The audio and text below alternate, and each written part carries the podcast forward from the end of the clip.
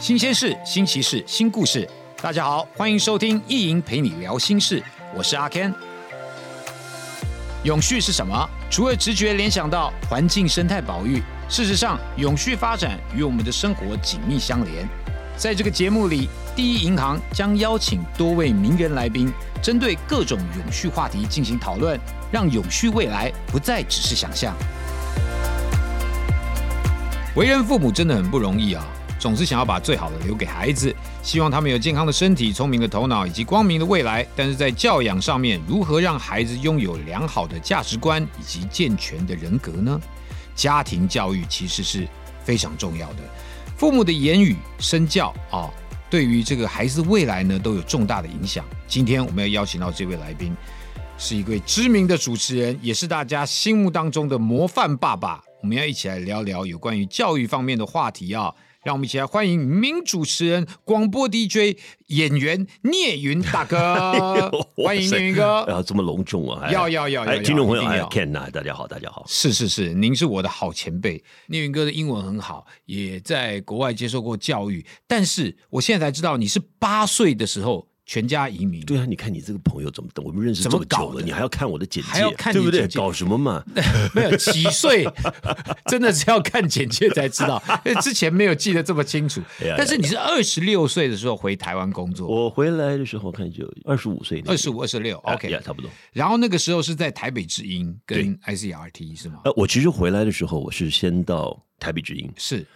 其实你知道那个时候我回来有一个有一个动机哈，就是说我我我其实美国我比较早我就开始做广播，是。我从高中的时候我就我就很喜欢广播，那时候就很幸运，就是你对这个有兴趣嘛，然后我们的学校正好就有这样一个社团，嗯，然后那个社团的老师又又。他蛮厉害，他不是那种打混的，他真的是一个广播人。嗯嗯嗯嗯嗯。然后他就教了我们就是广播的一些基础啊。对。那那我们就那老师就有推荐，然后就有去电台工作。是。所以我那之前在高中的时候、大学的时候就就已经做过两家电台。哦。那可是这两家电台它都是英文的。对。那那个时候正好就是台湾那你知道媒体。开放的时候。是。好，突然一下电台变成数十间、数百间啊，电视台是一样，第四台蓬勃。那台北之音的时候要开 Hit FM，嗯嗯，那他们就请我回来，我就是做那件事情，所以我就做中文电台。哇！所以我说我不想，我不想在台湾讲英文，讲英文，对。对，结果做中文，最最想做中文。那 Hit FM 开播了以后，我就我就 On Air 了，是。那 On Air ICRT 又又听到我的。节目一听到我声音，他们又他又想找又想找我，就给了我一个更好的 offer，那我就没办法，不能跟因为你是 ICRT 最年轻的音乐总监，那个时候去的时候是呀，哇，那时候去的时候是。其实要访问到聂云哥，我自己也觉得，哎，因为我以前啦哈，就是有认识我的听众朋友们，大概也知道，就是我高中跟大学是在加拿大，嗯，然后后来也回来台湾工作，嗯，我觉得我跟聂云哥有很多共同的生长的背景。有有蛮像的，蛮像的哈。但所以，我今天来聊这件事情，有关于教育啊，对子女的教育。这个你觉得国外的教育跟台湾的教育有什么样的不一样？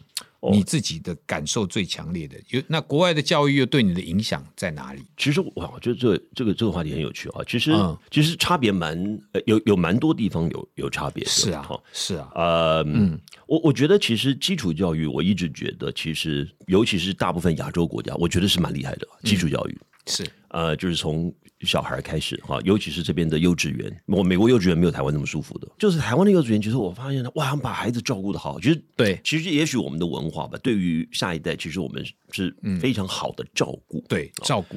那其实这种照顾，或许就是这样子的一个观念，其实一路上来，其实都是我们在给予他资讯。嗯，那我觉得在小孩还小的时候，其实这个是非常适用的。但是我觉得有一个差别，就是到了一定的年龄，当然每个人成熟的啊这个时时间点不一样。不一样，在什么时候，其实旁边教导的人不再是喂予他东西，而是我们就是去去刺激他，去 push 他，没错，让他去寻找到自己的东西。好，那这个点什么时候发生？嗯，我觉得可能在国外，它可以发生的时间点是更早一点，或者是说可以发生的。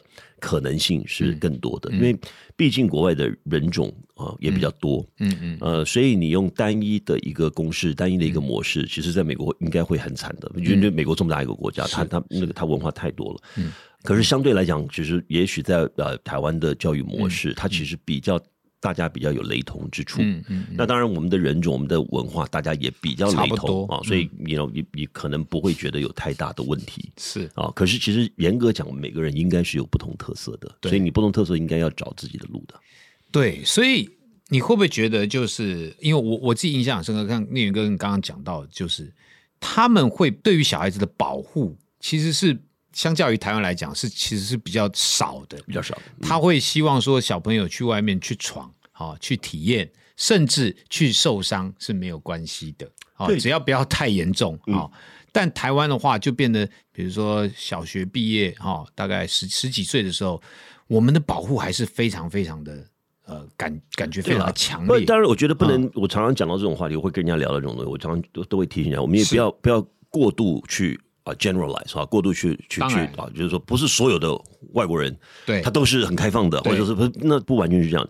应该是说，国外的，我觉得是他的那个比较广泛一点哈，什么样的人都有。啊，就比方说，也许有可能有些犹太家庭是很很保守的，是。啊，有些白人家庭其实也很保守的，嗯嗯，啊，其实他的保守程度不会亚于亚洲人，亚于亚洲人。可是就是说，呃，可是他的选择，就是你是一个保守的人，其实，在就是国外，我觉得他至少他的体积比较大，是，所以他的选择会比较比较多一点。我觉得这个是台啊，也许台湾跟国外第一个大致有有这样子的一个有这样差别，对，没错。所以选择性比较多，就变得说。在某些层面上面来讲，你既然有了选择，你的自主性或者自我意识也会变得比较高一些。我觉得是感受比较多一点。嗯，那两地的文化差异，你自己会不会这个冲击性会有点强？比如说大家做事情的方法，我其实这个这个我觉得蛮微妙的，这个要一点一点去体会。其实文化是是很微妙的东西。那所以我还我也蛮幸运，其实我当时做的这一个决定，虽然我后来到了 ICRT，可是后来嗯。ICRT 之后我又开始做电视，那电视我也是，那当然就是全部都是哦都是国语的，在台湾的这一个这一个过程里面，其实我我觉得至少我我自认为我深根的还蛮还蛮踏实的哦，啊，并不是在一个外国圈圈里面是而已，因为其实台湾其实对外国人其实蛮友善的，所以你如果说是一个外国人或者你是一个 ABC，你基本上可以你的所有朋友圈都是。这个环境，哎，那我觉得我很幸运，是也许我做的这样的决定，我希望跟这边更密切，所以这个二十多年来，所以我觉得我，呃，我有这个机会去认识这里的文化，比较深刻的体会。嗯，你说两边有没有差异？其实很多地方都有差异。其实，但是美国你也也不是像一般人想象的，就很简单可以统称说，那其实美国是什么样的一个地方？因为美国很大，很大。那你西西岸的人。好，跟东岸的人其实就有很大差别，就有很大差别。好，然后美国南方啊，又又是又是另外一个文化。是 OK，呃，那我是我是在加州北加州长大的，啊，旧金山、山后 C 那那个区域。哇，啊，对吧？你棒哎，还不错，还不错，风景又好。可是我那个时候在那边，你知道，我其实严格讲，我是三后 C 长大的，嗯啊，圣河西。其实我，但我不习惯讲圣河西，很很有钱哎。是现在，所以你看，你哇，你那个你你你眼睛里面怎么有两个两个钱的符号？是啊，听众朋友们，我现在眼睛已经变成钱的符号了。San Francisco，哇！可是你知道，我住在那边，我去的时候。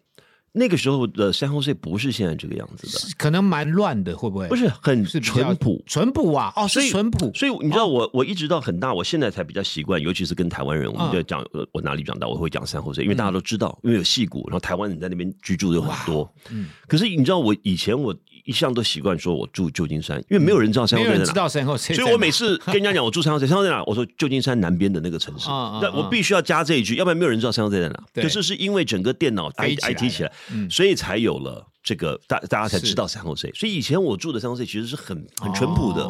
我小时候在台湾，我妈妈有教我学小提琴啊。哦，我妈很希望我们都有一点点音乐的，呃，you know，种一个种子嘛。有钱人，可是小提琴不是是很 没错，你讲的没有错，是很贵。我们不是有钱人，但很贵的。嗯，那你知道小时候又很皮，男生你知道那个琴，你小提琴你知道吗？它那个弦哈，那个前面那个是一个 peg，就是硬塞进去的。对，所以它只是靠那个阻力而已。你稍微吭一下，那个弦就跑掉了，音就音就跑掉了，音就跑掉了，你要重新调。是是是，哇！所以小时候那个琴一天到晚宝贝的跟什么一样，又又很贵，然后又怕碰到，然后又什么的。嗯，就到了美国去，怎么样？我就记得那时候去那边开始读小学，然后有一天就收到一个单子，然后就说学校有那个小提琴课，好，然后要有学校的乐团问我们要不要参加。哎，我想说我会拉小提琴啊，那就参加去了。就去了以后，可是我那时候已经长大一点点了，所以小提琴已经不能用，我还把琴带去哦。就去了那里，然后琴不能用，我要。要要买新的，要要要买个新的，就是那想说那么贵，那我们刚开始其实移民去美国，经济环境没有很好，就没有想到去那边 sign up，琴也不用钱，free 的，学校就有一把，真很多把，真的是，当然当然我在因为台湾我们把它当成很昂贵贵族的一个东西，对，到那里去，我这辈子在台湾我没看过那么烂的琴。OK，那美国的琴真的有够烂的哈，啊，可是它就是有一堆，可是到就是它就就是 free，然后就是给小朋友用，然后你用烂了也没关系，OK，可是你要是学得好，因为小我们那时候才小学嘛，嗯，要学得好，你要长大，你要进阶，你要变得更厉害，他才会建议你看看要不要对，要不要买一个自己的，所以他的等于是入门的门槛就变得很低。哦，所以我觉得这两件事情就让我有一个感觉，就哎，国外他对于很多东西其实并没有。遥不可及的这样子的没错的状态，你更多人可以接触到更多东西。其实这个对于一个人的的生长环境，其实这个机会是很很珍贵的。是，没错，哎，因为国外的文化是说你要学什么哦，好，你可以去学啊，你也比较容易能够接触到那些。你想学的，对，可能到最后他就变成某一方面的专业，对，对不对？所以我觉得国外他这种，这尤其是美国了哈，他这种，因为他他他的国家建国历史，他就是这个样子，所以讲很多东西你就是得自己来，嗯，那你需要自己来的这个过程里面，当然现在的人民就开始就是我们还要保有这个权利啊，所以很多东西就是说啊，它的局限。嗯，其实没有什么局限，没有什么局限。OK，那在这种没有局限的状态，所以你在美国你要玩音乐了哈，或者甚至是你要开飞机，你要开喷射机，你要你要干嘛？你要玩枪，你要玩这些东西，其实都是你都可以去学。是这一方面的文化，它就比较比较多元。就是你要探索自己，其实是比较容易的，因为你尝试的东西可以很多很多，所以你就可以真正了解，说我真正在行的是什么。对，其实这个文化的差异，我觉得是存在的，没有错。没有这个，我们常常讲这个。家是这个社会最小的单位，但是也是最基础的单位嘛，哈。这个每一个人的个性，除了呃遗传之外呢，呃，其实最主要还是透过成长的这个环境来塑造而成的。所以家庭教育真的是对小朋友是非常重要的哦。那每个小孩子都是这个爸爸妈妈的宝贝嘛，所以在这个教育孩子的成长过程当中呢，不仅仅需要学校老师啊。同时，父母在家中也是扮演非常重要的角色。那您自己哦，呃，会不会觉得像亚洲的父亲常常会受到这个传统文化的这个想象的限制？嗯，好，那你你自己本身又同时拥有东西方的这个文化背景，你自己怎么样教育你自己的孩子？你觉得跟一般台湾的家长有没有什么差异最大的地方？我觉得我是一个，当然可能也是我的一一方面是我个性或者我的成长环境哈，就是我我其实蛮鼓励孩子，其实也是一样去探索，在他们的成长，其实我现在孩子一转眼孩子也都不小了，嗯。那你你最大的孩子，我最大的十九岁，十九岁，嗯嗯嗯。所以呃，如如果说，其实大家在 YouTube 上面，你要去看我我我还有 PO 一些东西，就是我带着他们从小到大，就我们那时候只是一开始是录好玩的，嗯嗯。那呃，其实现在回头看，这这个画面很珍贵了，就是我们这其实他们的每一个过程是啊，被记录下来，被记录下来。那比方说，其中一个观念，像孩子还小的时候啊，就是大部分的人家长可能怕水啊，觉得水是危险的，嗯嗯。which 我也同意啊，水是危险的。那怎么样克服这个危险？就是教他把游泳学会，然后会了就面对他啊，会了就不危险。嗯，然后所以这些东西都是我我觉得，也许是这个老爸哈，做老爸的回头看自己很 proud 哈，就是三个孩子的游泳，然后滑雪啊，然后登山啊，都是我带着他们，然后带着他们去接触啊，冲浪。然后带着他们去接触这些运动，然后该带着他们去玩。那在这个过程里面，我觉得也是一个一个情感的一个 bonding 啊。对啊，就是观念上面是不是会比较开放一点，然后去想更多的可能性？因为其实像我爸爸妈妈，嗯，小时候他们常常就会跟我讲说，比如说我想要干嘛干嘛，他说：“哎，很危险啦，哎，卖去冲黑啦，啊，你卖想这想要冲啊，啊，你学又怎样？” 你你做得到吗？你不要浪费钱，不要浪费时间啦。呃，尤其是遇到稍微危险性，因为我们我们家长可能比较保护哈，就是说也是好的啦哈，就是也是关心嘛，但就会限制到小朋友去接触到更多的事物。他可能很安全，可是他他可能少了很多的历练，会不会？对不对？当然会啊。那比如说像聂云哥你讲，就是哎，他万一怕水，那你就把游泳学会，嗯，你就不怕啦。所以还是必须要。让自己能够有更多的人生体验，我觉得，我觉得如如果可以的话，对，如果说你讲说我的教育方式，我我是一个倾向于这样子的，嗯啊，一个一个爸爸，嗯，然后还有就是，我觉得你说我，你说我跟周边的爸爸有什么不一样？我觉得。呃，也可能是因为我跟我自己父亲啊，我们的关系也是很 close，很像朋友这样，像朋友。嗯嗯嗯。呃，然后像小时候，我我我跟我爸最强的印象就是我我小时候，我爸常带我去钓鱼。你们关系这么好？哎，我放学我们都是我们都是尽量不要跟爸爸妈妈有，我是尽量不打电话给他，他也最好不要给我来电，不然我就要回家了。所以我就要说我晚回家又要骂我。所以我觉得我还蛮幸运的啦，就我跟我爸的有有这样子的情感啊，所以我就打。打给他，那那他要是时间允许，那我们就在河边碰，就啊，我们就直接对他去，他去，我我我从学校走，他从餐厅走，我们就在那边碰面。好，所以我觉得你说我是一个什么样的爸爸？我觉得我是一个，我觉得孩孩子其实是需要需要陪伴的啊，在在成长过程里面，就是而且这个时间走得飞快哦。呃，十几年对一下子，呃，像我现在的感触就就就是最最强烈的时候，因为孩子到现在这个阶段，就一个一个就要都要出去了，然后我就就蛮舍不得的，嗯。所以，就如果说现在听节目的有比我们年轻的孩子还小，哇，真的要把握，能够多陪陪他。然后，其实任何一个 trip，你要去哪里走一趟啊，去做一点做一点什么事情，留几张照片，那个都是一个非常珍贵、非常珍贵的，而且你都抓不回来的，一下时间就过了。对啊，哦，所以你说我我做一个，我是一个什么样爸爸？我觉得我可能是一个比较这样子，就是呃，就是蛮参与的，是哦。然后你参与，你就会就就会有情感。是是是，我觉得这个。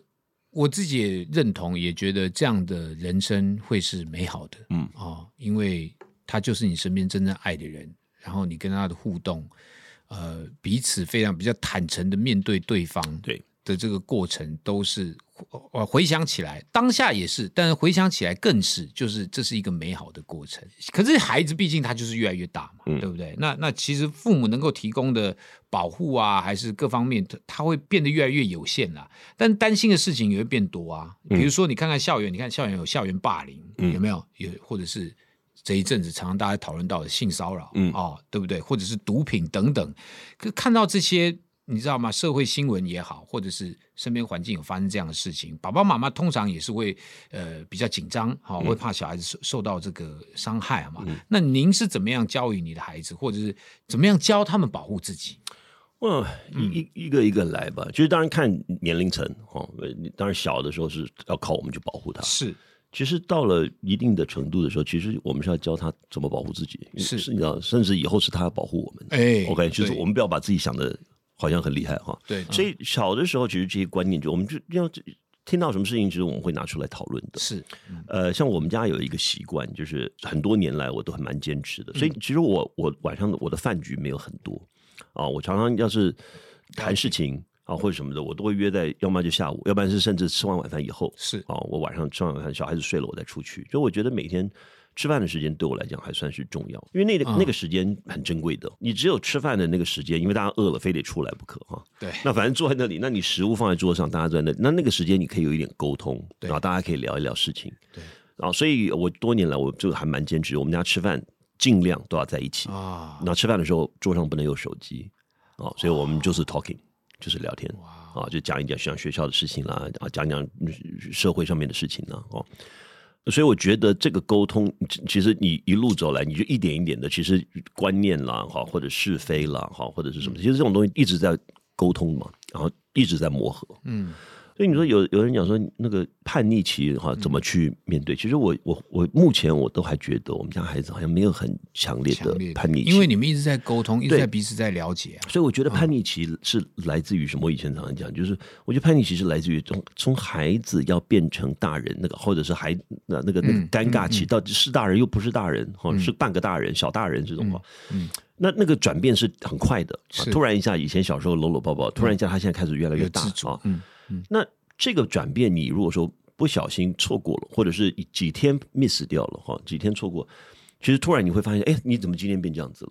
其实这个我觉得常常是叛逆期可能他的一个一个一个起点，就是说你可能有一段时间你会错过他已经改变了，对，所以他并不是什么真正的一定到那个年龄一定会叛逆，其实是他跟十岁的他是不一样，十五岁的他跟十岁的他是不一样的，对，他在改变，改变。那你如果说一直是跟上这个改变的角度。那那个，我觉得就不会有那种 shock，不会说啊，你怎么会突然变这样子？没错，对，的确是这样。当然，我觉得我还有我们有一个好处了哈，就是我们毕竟我们是做主持人的，是是。所以你说那种不知道怎么跟小孩沟通，那我们就把它当访问嘛。对啊，对不对？就是问嘛。对问，对啊，就当当每一天晚上做吃饭，我觉得都把它当成一场访问啊，就就可以问出很多。同学来了，就是过年特别节目，今天有几个特别嘉宾啊。是是是，哎，可是你看看，就是小朋友长大哦，问题就来啦。对于毒品这个议题上面，你你是怎么跟？你你自己的小朋友沟通这件事情，我觉得回到还是就是要回到基本的观念了啦。对，你说台湾这些东西都违法，对不对？对啊，你看毒品也好，对不对？然后还有枪支，对，等等，那这些东西台湾都违法。嗯嗯，呃，有没有枪？有啊，有啊，还是有。对啊，还是有啊，你要还是找得到啊。是啊，有没有毒品？一定还是还是有嘛，对不对？对啊。所以其实我觉得你吸不吸毒跟嗯会不会乱用枪。嗯啊，去做违法的事情是，其实跟有没有没有关系啊，它存不存在没有关系，是你要没有决定要不要用而已啊。所以你对你你你自己知道这个是对的还是是错的，你要你要做对的事情，还是做错的事情嘛？嗯嗯嗯。OK，它通通都存在啊。哦，所以在国外，我觉得它只是，也许是这个社会它。比较大胆一点啊，或者是我在我的看法是，当然美国的说法是，其实这个当然这个是一种前卫的做法啊，就是比较 liberal 一点，嗯，就是说你东西存在，东西开放，嗯，开放，可是人要有自主自主自主性嘛，自己为自己负责，对你为自己的行为负责啊，你不能永远那就是靠政府，那政府通通都不准，通通不准，它还是没有，它还是存在，还是存在的，通通通都有啊，嗯，哦，所以其实国外，那我对于孩子，你知道这个东西，他会。在你身上引起什么样的作用嘛？对，你为什么还要去做这种事情呢？对，就跟教育有关了。对，所以所以这个你当然父母亲到了一个年，像现现在的我，其实我对于孩子，嗯，大致上我都还蛮信任他们的。哦，那我也相信这十几年在他们身上付出的心血没有并没有白费。我我并不会很担心他们，比方说在毒品啦或者是什么，就是嗯，他我我知道他是什么样的人呢？在某一个程度上，我们要。爸爸妈妈到了一个年龄的时候，我们要懂得这个尊重。我相信你的，你不会，你你不会出太大的乱子的。对啊，所以这个也就是经过聂云哥你长久以来的陪伴跟教导哈教育，嗯，所以会得到最后会有这个彼此之间的这个信任，嗯，好，我觉得这个真的很棒。那其实。第一银行长期都有在关注校园反毒的这个议题哈。那透过支持呃萧敬文呃舞蹈团以及台湾阳光关怀协会啊校园反毒表演，他们是用这个舞蹈跟戏剧的方式，是用来贴近呃小朋友啊。呃，用他们的语言，让他们更清楚了解到说，校园当中会潜藏着什么样的诱惑跟危机，同时也建立反毒的观念啊。其实重重点是这个观念，对，正确的观念。所以其实这个蛮好用，当然不同的管道，爸爸妈妈了哈，社会上面了，其实这个观念，嗯，要要大家知道了，嗯，让他自己去做这个决定，对啊，因为你说让他在这个世界上就消失了，太太难了，因为一定有不好的人去做这些东西啊。但是你能够知道。是非对错，对你能够知道正确的观念是什么，其实这个才是最好的保护。没错，所以就像念云哥一样，其实其他的爸爸或者是社会上面的企业，其实都可以用这样子，用实际的行动啦，来关怀跟提倡优质的教育环境了哈。那这整个大环境哦，其实现在网络世界发达，很多的。诱惑啊，在美国当然更多了。我觉得他，因为美国它还有什么外来移民啊，然后还有性别平权的这些什么枪支管制，说各方面的这个议题，都是会被共同讨论的，嗯，对不对？在这样子环境之下，当初聂云哥你在美国的时候，你自己是少数的亚裔了，嗯，对不对？那你是怎么样看待这个，比如说平等、平权或者公平正义？因为美国好像感觉很开放，大家都来讨论，好，然后他们很注重公平，嗯，但是你自己是亚裔，嗯，在那个环境里面的时候，你又怎么看呢？当然，我们绝对是支持平等，支持啊这个，平权，平权啊，绝对绝对是支持的。是，嗯，美国现在。个人觉得有的这种讨论有点过多吗？过多了，太偏太偏了。对，嗯嗯，呃，当然这东西，可是这这就是一个民主社会，你偏哪边都没有关系。问题重点是可以讨论。那这个过程是是不是比较漫长？是是啊，可是民主社会它它就是这个样子，是这样，这是它可贵之处。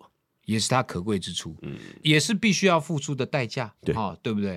啊，那聂云哥，你长期都有在做公益，耶，对不对？你也会带着孩子一起做公益活动，有机会我们一定会去的，对。嘿，那那你会希望从这个公益活动让小朋友体会到什么事情？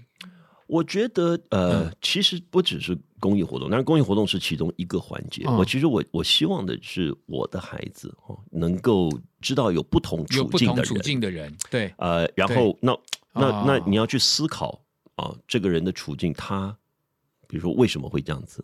或者是那你的处境能不能够为他做点什么，在什么时候？嗯，所以这个其实透过旅游，透过去不同的地方，交不同的朋友，然后甚至是那因为我我们的角色有机会做到公益哈。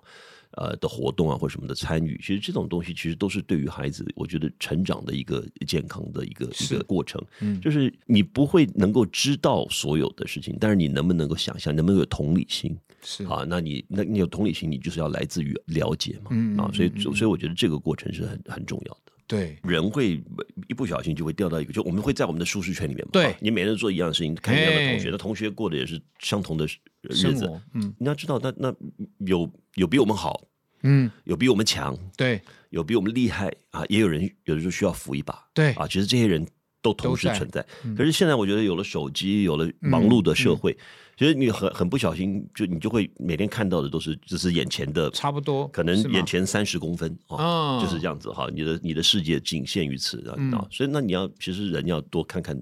左右是啊，那那我觉得对于孩子，我们要要教导他，也记得做这件事。嗯，就是大家会卡在自己的同温层吧？对，对不对？嗯，对对对。那其实生命可以不止这样，而且当你真正去做了以后，你才发现说，哇，这个世界如此大，而且很多人其实是你需要去扶他一把。所以，我有些时候我听这句话，我我年纪比较大的时候就有这种感觉，就是施比受有福。嗯，你真正在给予人家帮忙的时候，你自己也得到。很多，甚至更多，对，所以都是好事。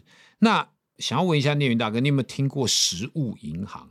食物哦，food bank 当然有啊，food bank 呀，食物银行就是在家中保存期限内，但是还吃不完的食物，就可以捐给他们。我们自己当然可以避免食物的浪费，也可以帮助这个弱势的家庭。嗯嗯嗯。哦，这个都非常好，对不对？那其实不管是之前这个疫情嘛，哈，然后跟后来的物价上涨，让许多弱势家庭跟生活都是更困难的，连基本的温温饱哈都会发生问题。所以，第一银行跟第一银行文教基金会长期与安德烈慈善协会合作，响应食物银行计划以及。贫童年菜补助计划帮助全台偏乡地区一千个弱势家庭，让这些孩子们不受饥饿跟贫穷的影响，能够呃开开心心的长大，对不对？要能够健康，真好。哎，这个其实你看看，如果说你带自己的小朋友、自己的儿子啊、女儿去参与这样的活动的过程当中，你自己都会，我觉得小朋友也也会比较惜福吧，一一定会的啦。嗯嗯，其实。真的，我觉得有的时候我们看看周边的人哦，就是你要做公益或者你要帮助啊，或者有这种心，是其实有时候也不用看得太遥远啊。其实到处都有人，你要适当的时机拉他一把啊，或者是做一点什么。哎，你不要忘了，就只要你是那个有能力去拉人家一把的，嗯，你就表示你是一个很。嗯，蒙福的人是啊，你就是一个蒙福的人，那你也要看到这一点。嗯啊，而且每个人也都有啊，这个可能跌跌撞撞的时候，有一天你也可能会需要人家拉你一把啊。所以你 know，我觉得这种心态要要要要一直保持着。你今天帮助别人，你后面你后面如果需要别人帮助的时候，你当初怎么做？哎，嗯，后面你可能就会接受到。同样的能量，对了，来帮助你，对，对不对？就尽尽量保持善意吧，尽量保持善意吧。要，我还蛮希望有有一点东西可以可以借着这机会讲一下的，就是就因为我的孩子其实现在陆陆续续都有到美国去了，嗯，陆陆续续到美国去了。其实有人问我说：“你一定要孩子出去吗？好，台湾的教育有什么问题吗？”嗯嗯嗯，其实并不是，我觉得年轻人就是有机会，我们都要鼓励，是多去走走，多去看看，没错，因为毕竟我们是一个。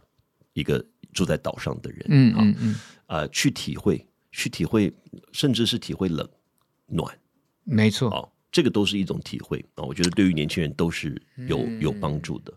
我也希望就是说，更多的年轻人或更多的爸妈，其实可以看到，就其实假设你在美国是就是你要带孩子去那里游学，嗯。啊，或者是说去那里接触一下啊，他的文化，去去读一个学期或两个学期这种，你只要拿学生签证，其实去那边读公立的学校都是不用钱的。哇哦，这样子。呀，都是不用钱的，包括外国人，包括外国人，对，所以从一年级到十二年级，哦，只要是读公立的，他是不用钱的。是是，OK，呃，那除了这个以外，那当然美国它的奖学金制度跟 financial aid 它也很多，哦，所以有的时候你也不要被，就是说。被出国这一件事情，就好像觉得说哎吓到了，很遥远。嗯，那年轻人现在当然又又有一个很好的文化，就是什么呃呃游学啦，好或者是什么的，其实我都很鼓励，因为尤其是台湾的年轻人，因为台湾年轻人我觉得是很很乖的，嗯嗯，很努力的一个，这是我们的基本文化。可是这种基本文化，其实但我们需要的是，什么？需要的是吸收的观念可以。广泛一点。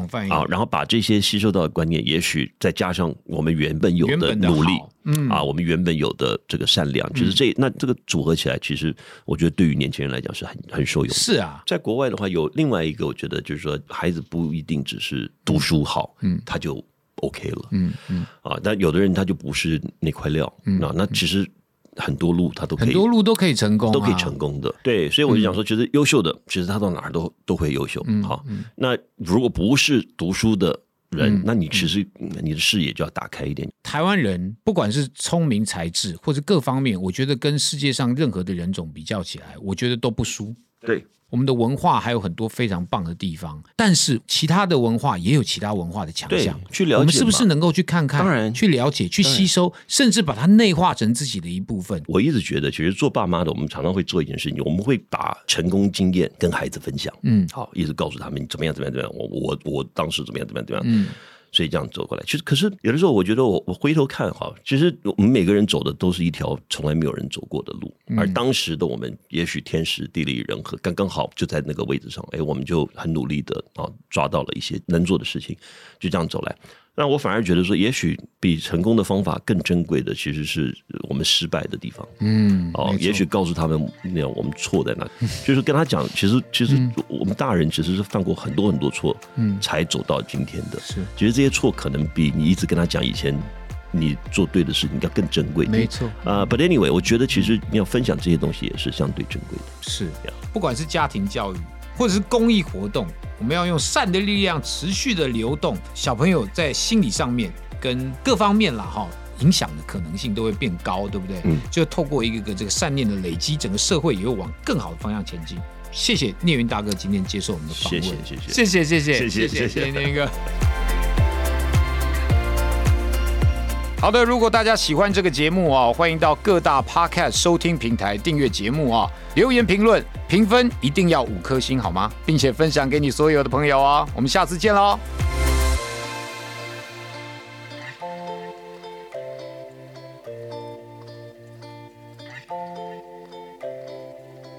第一银行提供完善的外汇服务，多达十五种外币存款。不论出国换汇或外币理财投资，都能满足你多元且高品质的服务需求，还享有汇率减码优惠，让你轻松省荷包，换汇更划算。